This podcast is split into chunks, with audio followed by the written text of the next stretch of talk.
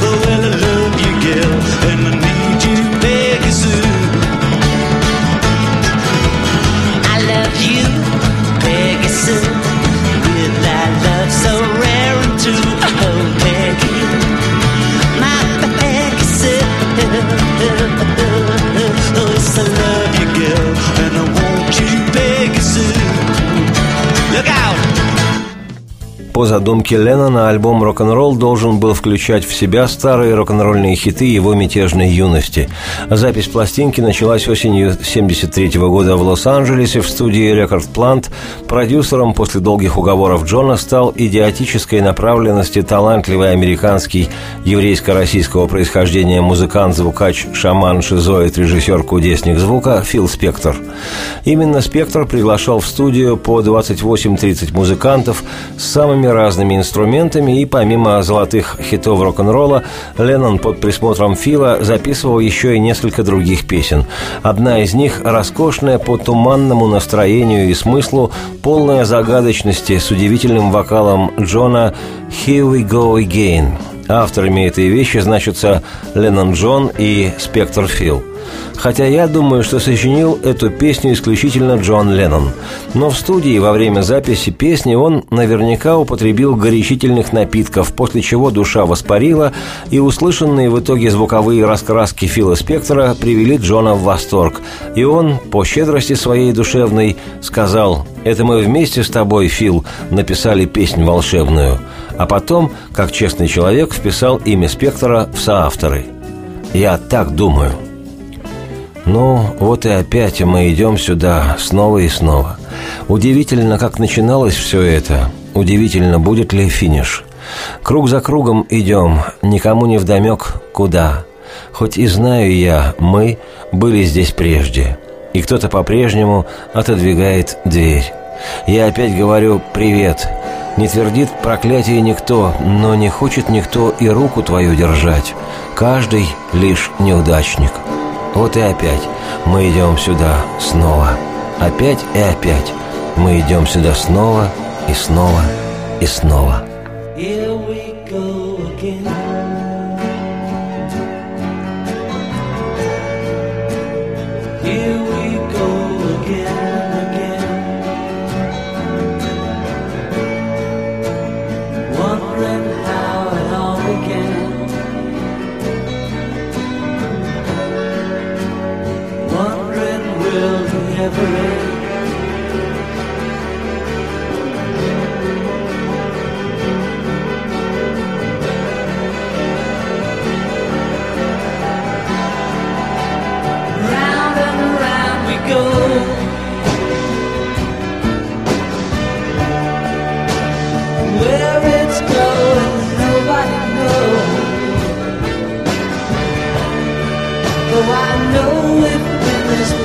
with all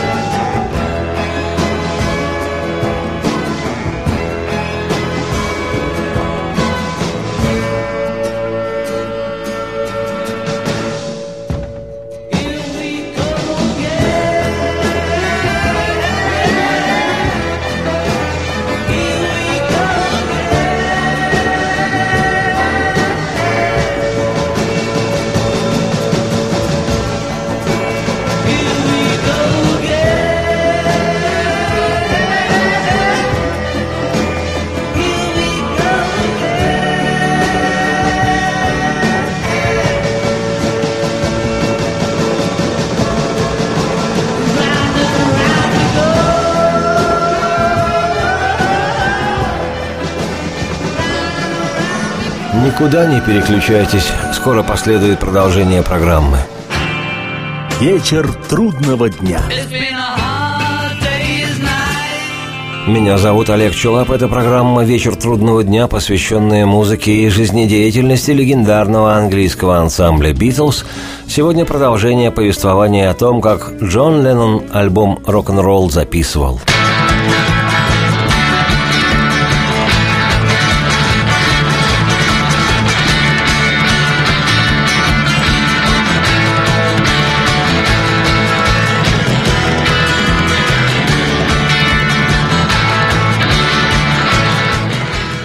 В прошлой программе я приводил воспоминания 22-летней китаянки Мэй Пэнг, секретаря и личного в то время друга, подруги и хранителя, постоянно нуждающегося в тепле и контакте тела Леннона. Воспоминания те были о первом дне работы в студии Джона над материалом к альбому «Рок-н-ролл». С августа 73-го в течение 18 месяцев, за это время не то что альбом записать, можно было дважды родить.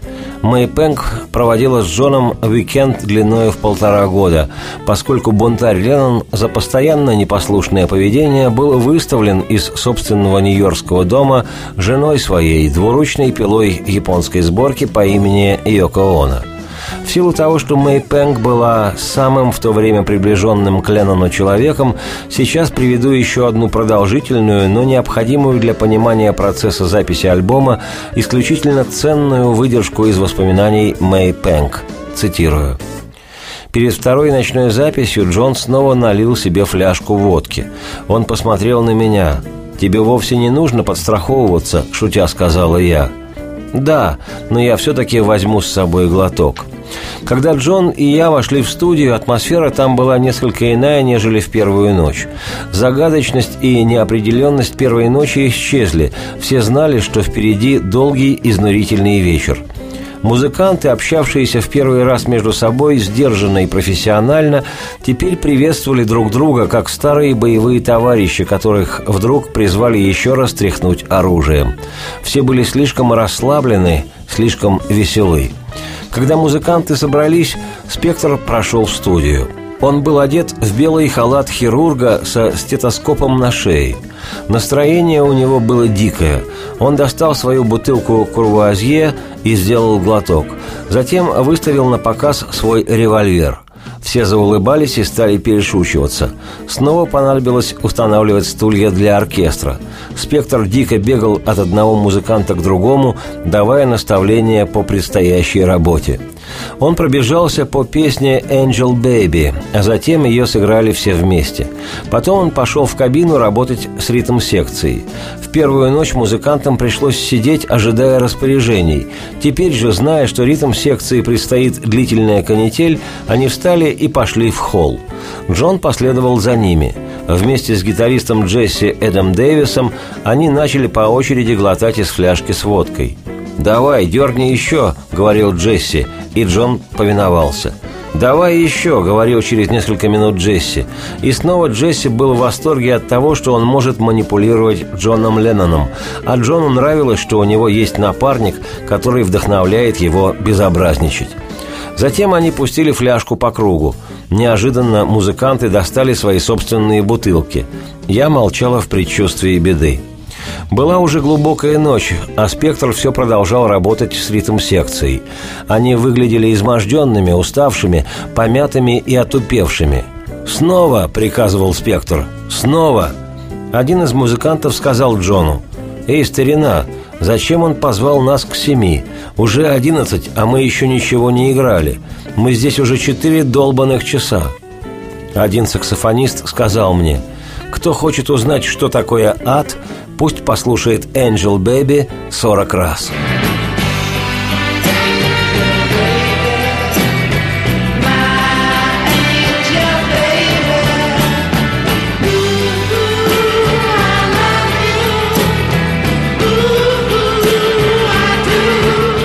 Тем временем, продолжает вспоминать Мэй Пенк, Джон и гитарист Джесси Эд Дэвис продолжали торчать в холле, балуясь водочкой.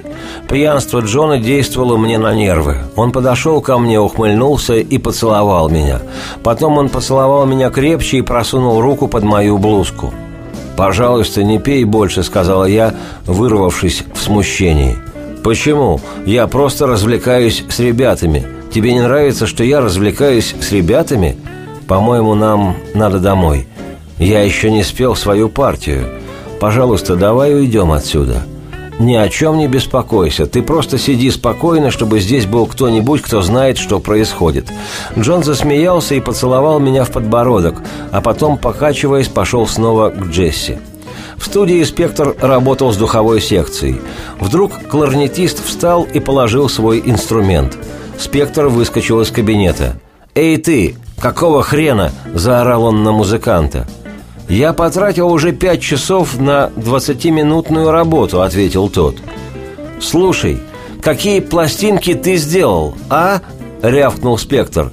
«Записывался с такими дешевыми джазистами, как Джилл Эванс? А ты знаешь, какие я записывал пластинки, дружок? Ронес, Кристалс, Айк и Тина. Что ты сделал, а?» Кларнетист в ответ тоже заорал на него. Целых 20 минут они со спектром переругивались. Джон занервничал. Он не выносил, когда люди оскорбляли друг друга. Наконец Джон вошел в кабину. «Когда ты собираешься заняться мной?» – спросил он спектра.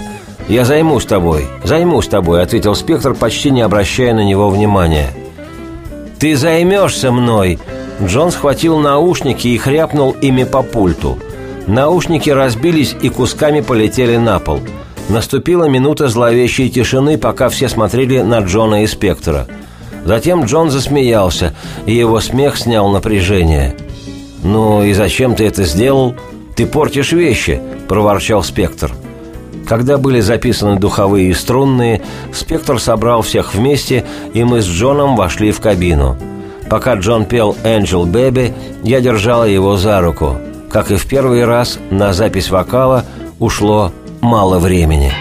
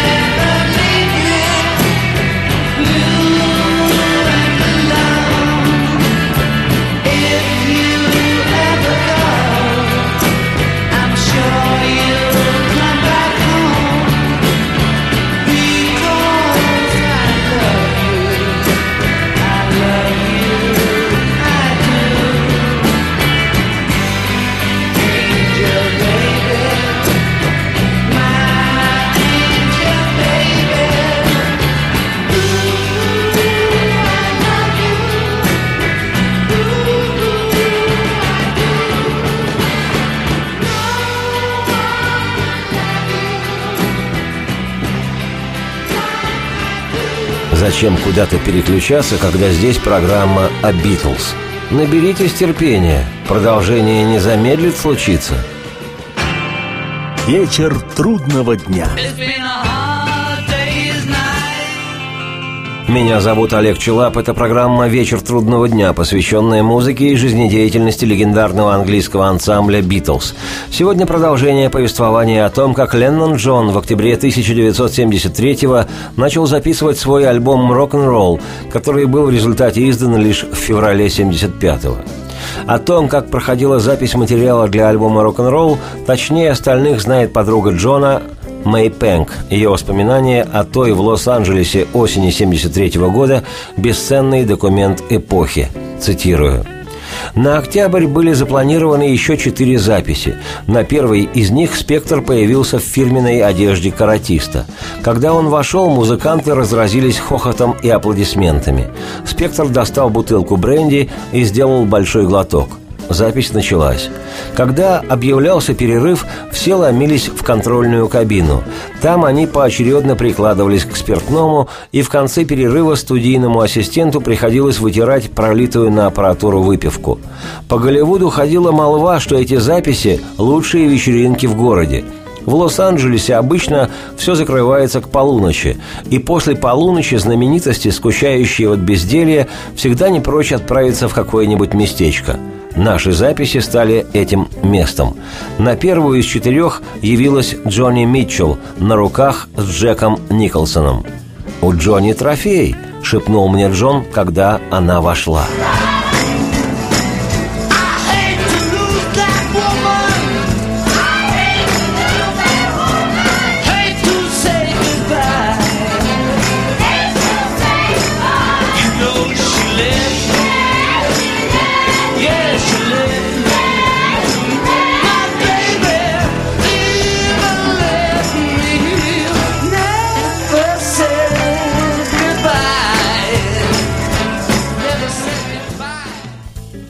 На второй вечер, продолжает вспоминать, пока не стала забывать Мэй Пэнк, Джонни Митчелл пришла снова, а позже неожиданно явился Мик Джаггер. Он просто вошел в студию и тихо встал в стороне. Когда Джон заметил его, он подошел поздороваться. Давние приятели, они встретились очень тепло и свободно. В отличие от своего публичного имиджа, Мик, как и Джон, казался весьма стеснительным и непретенциозным. «Привет, Мэй!» – любезно сказал он, когда Джон представил нас. «Я рад познакомиться с тобой». Затем он сказал Джону, «Я не хочу здесь мешаться. Увидимся потом». Мик вошел в контрольную кабину и тихо осмотрел ее. Ему абсолютно было не нужно давать знать о своем присутствии. Весьма спокойный и уверенный в себе, Джаггер не желал и не требовал, чтобы с ним обращались как со звездой. На третий вечер нанес визит Харри Нильсон – «Я же настоящий его поклонник!» – воскликнул Джон, увидел Харри. «Мне нравится, как он поет». Джон и Харри встречались в Англии, и им было приятно встретиться вновь. Харри Нильсон тоже наблюдал спокойно. Позже в тот вечер явилась Джонни Митчелл, на этот раз в сопровождении Уоррена Битти.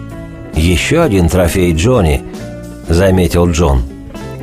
Митчелл и Битти вошли в контрольную кабину – ту ночь «Спектр» был особенно раздражителен, и вот, когда он как раз собирался дать команду на запись, Митчелл спросила «Фил, ты не разменяешь доллар?» Спектру только и надо было, чтобы ему помешали. В одно мгновение он вскочил и заметался. «Заприте двери!» – кричал он. «Дайте мне ключ!» Ему дали ключ. Он швырнул его в воздух. «Сожрите его!» – заорал он. Спектр бушевал минут двадцать. «Здесь слишком много посторонних», — гремел он. «Одни приводят других. Как они смеют приходить на мои записи? Откуда такая наглость?» Он уставился на Джонни Митчелл и Уоррена Битти, а затем разразился тирадой о том, что его тошнит от всяких шлюх. Во время этого буйства спектра Джонни Митчелл стояла с невозмутимым видом. Битти же выглядел ошеломленным. «Вряд ли когда-либо с ним так говорили», — подумала я. Джона, который, к счастью, был в норме, явно потрясла выходка спектра. К чести Джона он всегда обращался с людьми спокойно и не любил без нужды смущать их, даже если они вмешивались в запись. Он постарался успокоить спектра, но тот не умолкал. Джон взял меня за руку. «Я ухожу отсюда». Он подошел к дверям и попробовал открыть их. Они так и не были закрыты. Мы пошли к машине. Когда мы уходили, Спектр все еще кричал, а Джонни Митчелл и Уоррен Битти так и стояли на месте. К концу тех вечеров почти все были вдребезги пьяны. Три утра, когда запись заканчивалась, автостоянка студии походила на палату загудевших алкоголиков. В ту ночь инцидент с Митчелл и Битти так подействовал на всех, что музыканты напились как никогда. Один из них вскочил в свою машину и рванул. Утром мы узнали, что он устроил жуткую аварию и попал в больницу. На следующую запись тот музыкант пришел с перебинтованной головой. Увидев Джона, он сказал «Старина, мне нужно выпить». Джон не хотел давать ему спиртного, но тот ходил за ним по студии и донимал его. «Я знаю, у тебя есть выпить. У тебя же всегда есть. Ты ведь видишь, мне надо выпить». «Иди к Мэй», — сказал Джон, — «она тебе поможет». «Чего ты от меня хочешь?» — спросила я. «Дай ему что-нибудь выпить. Я не выношу, когда у меня выклянчивают.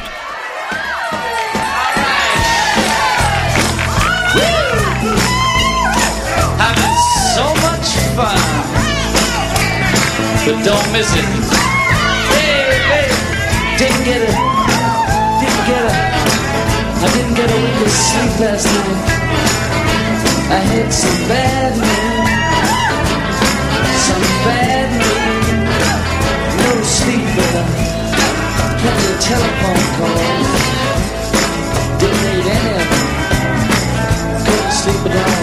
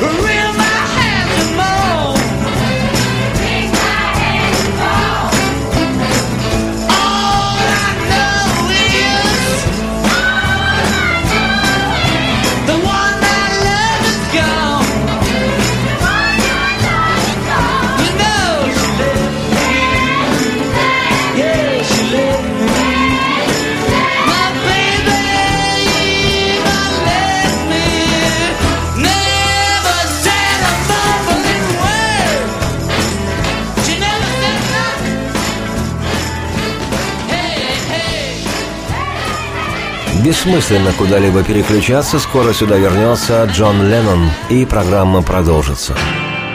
Вечер трудного дня. Меня зовут Олег Челап. Это программа «Вечер трудного дня», посвященная музыке и жизнедеятельности легендарного английского ансамбля «Битлз». Сегодня продолжение повествования о том, как Леннон Джон записывал свой шестой после распада «Битлз» альбом «Рок-н-ролл». Понятно, что при такой работе, какая наблюдалась во время записи материала для новой ленноновской пластинки, нормального результата быть не могло. Это во времена «Битлз» под присмотром трудяги Пола Маккартни и музыкального продюсера группы Джорджа Мартина Леннон смирял свою непокорную душу и работал в студии как мог прилежно.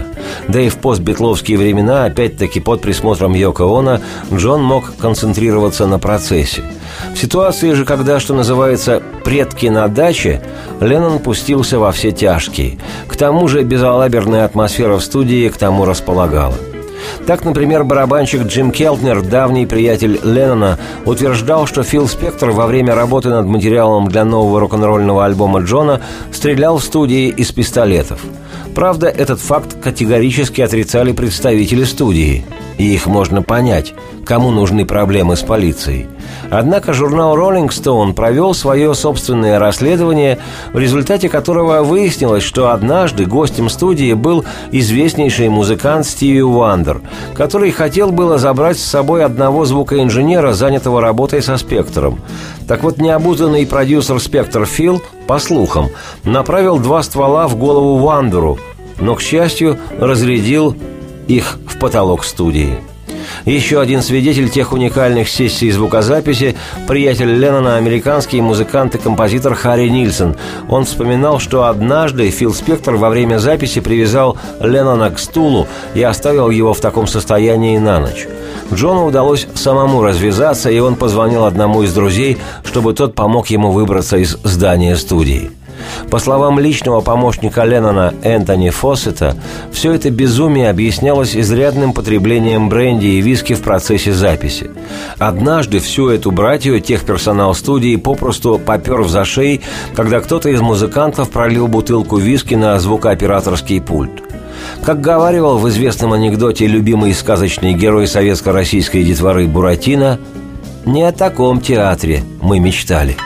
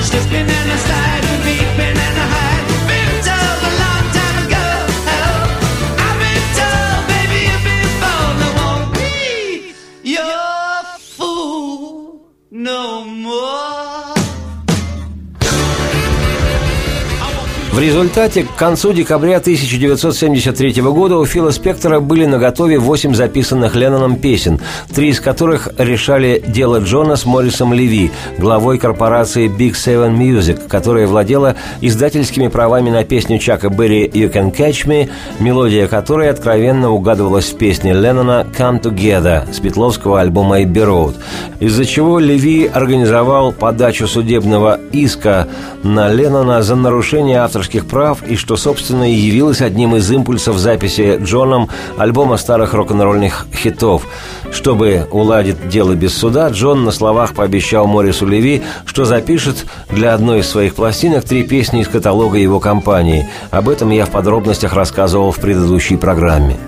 Но когда восемь песен для будущего альбома Леннона были готовы, причем три из них, как и обещал Джон, входили в каталог компании «Леви», неуправляемый продюсер Фил Спектор начисто исчез вместе с пленками, на которых были те песни записаны. И на выходе у Джона Леннона получался не рок-н-ролл, а какой-то невероятный детектив – Впрочем, об этом я, Олег Челап, автор и ведущий программы «Вечер трудного дня», продолжу повествование, но уже на следующей неделе. Теперь же пожелаю всем рок-н-ролла, как эквивалента радости вслух, солнца в окна и процветайте! Bring